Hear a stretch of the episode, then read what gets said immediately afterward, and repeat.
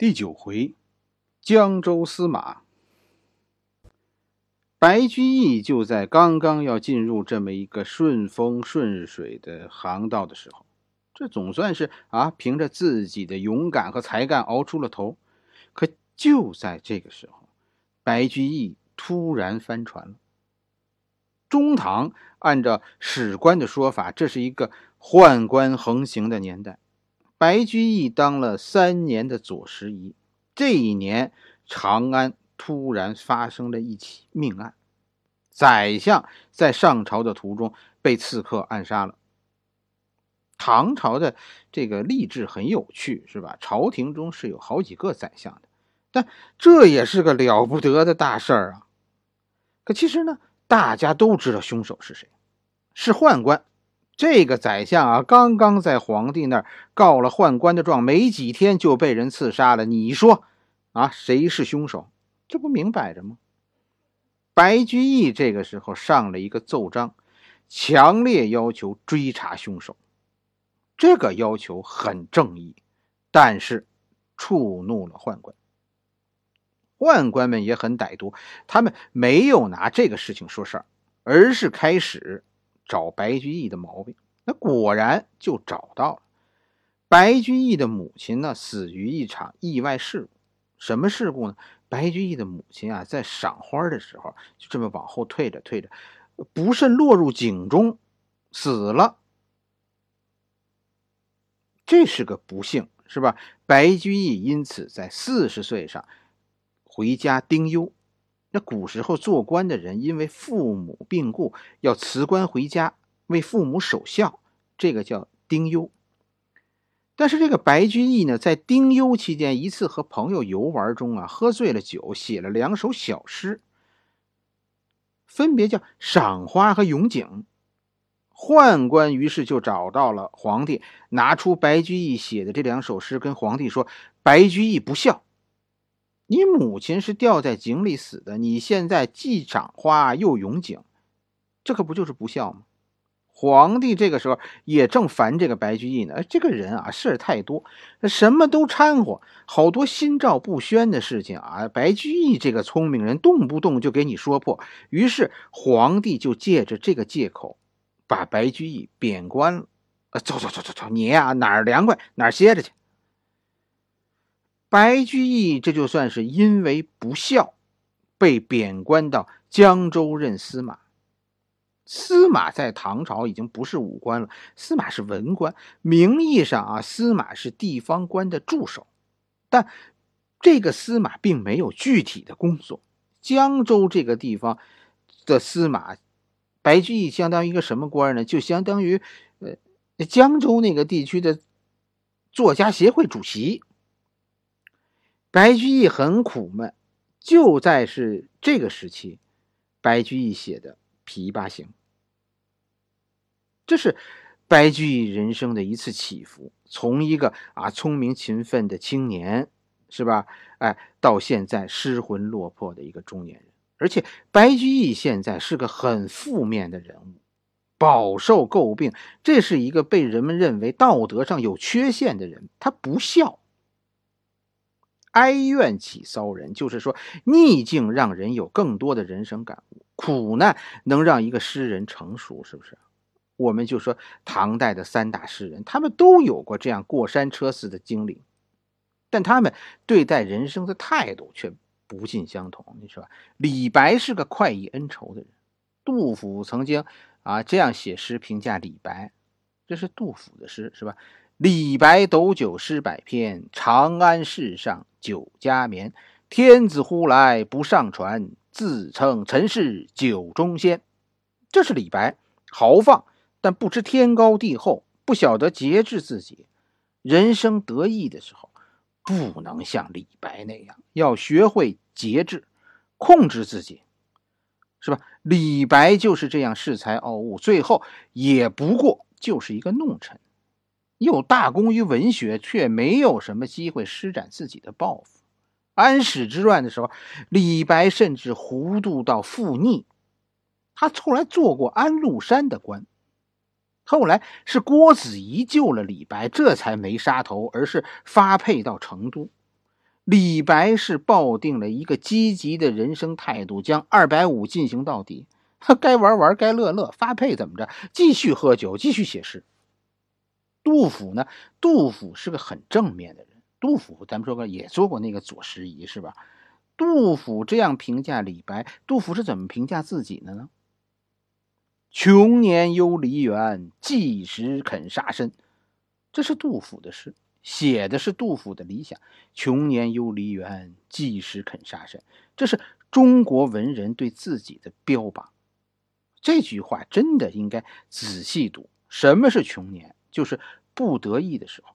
白居易现在被贬官了，这是穷年；杜甫后来跑到四川去避祸，那也是穷年；李白被发配到四川，也是穷年。人生有穷年，这不奇怪。谁没个落难的时候？怎么你就命那么好，一帆风顺呢？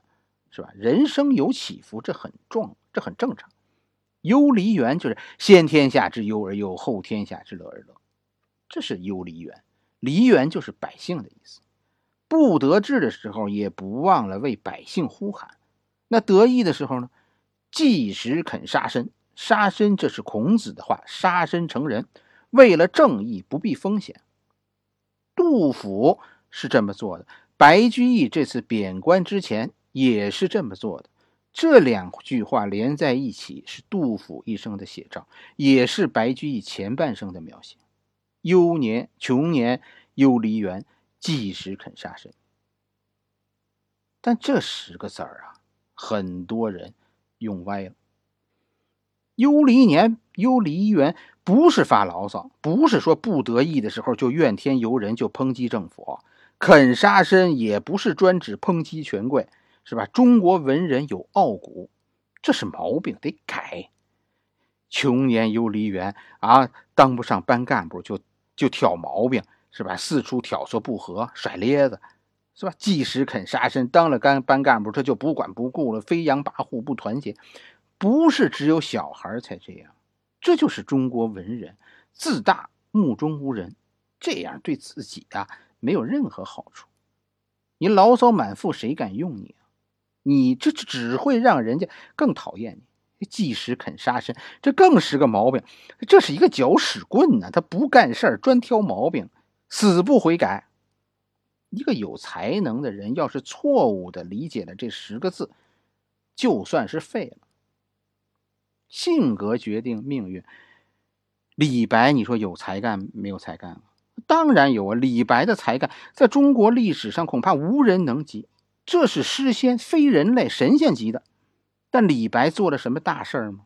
没有啊，最后郁郁而终。杜甫呢？杜甫这个人没得说，真是好人，是吧？这是真的圣人。但圣人的人生呢？哎呀，苦难加苦难。杜甫做官做到什么程度呢？我跟你说，杜甫在外做官，把老婆孩子留在家里了。几年以后，杜甫回家一看，你猜怎么着？小儿子居然饿死了。哎呀，哀怨起骚人呐。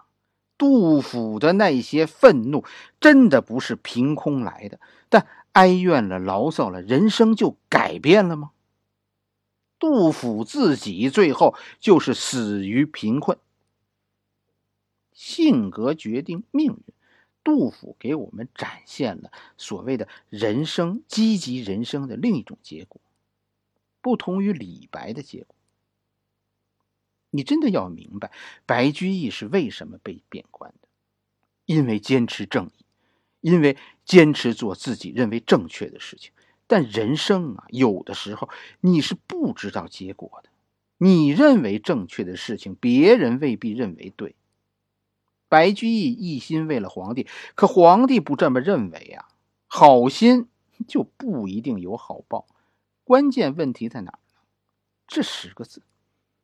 穷年忧离原，即使肯杀身。其实说明白了就是自我，一切都是从自我的感受为核心。那别人的感受感受呢？中国文人给出的回答就是管他呢，是吧？儒家中国文人是有这个太自我的毛病的。劝别人的时候，我都特别高尚，是吧？为了正义啊，我们应该不必刀斧。但我对你说的时候，这些话我就犹豫了。站在自我的角度去看这个世界，有时候会做出费力不讨好的事情。别人没错，你也没错，只是你要求的结果错了。就那么说，真的但行好事，不问前程的能有几个人？你一定是听乱了，是吧？真的，人生啊，有好多事是说不清楚的。错的事情未必不能做，对的事情。也不一定有好结果。什么是标准呢？对和错的标准，或者说做还是不做，以什么为依据呢？活到我这把年纪，也算是有了自由。我不必依附谁，也不必看别人的脸色生活。我跟你说，人生实际只有一个标准，那就是你能不能说服自己。你要是觉得你现在、将来都能面对自己，那你就可以去做。但是我告诉你，所谓的坏事你做了，将来一定会后悔。与其后悔，不如现在不做。人生是活给自己的，为自己而做，但一定要考虑到别人。所以这句话是什么呢？人生为自己而做，为别人而止。你要顾及别人的感受，不要做那种让人讨厌的事，要有自己，还要保护自己。白居易随后的经历就说明不这些道理啊，白居易明白了。这一回我们呃讲到这里，是吧？江州贬官，这成为白居易人生的分水岭。好了。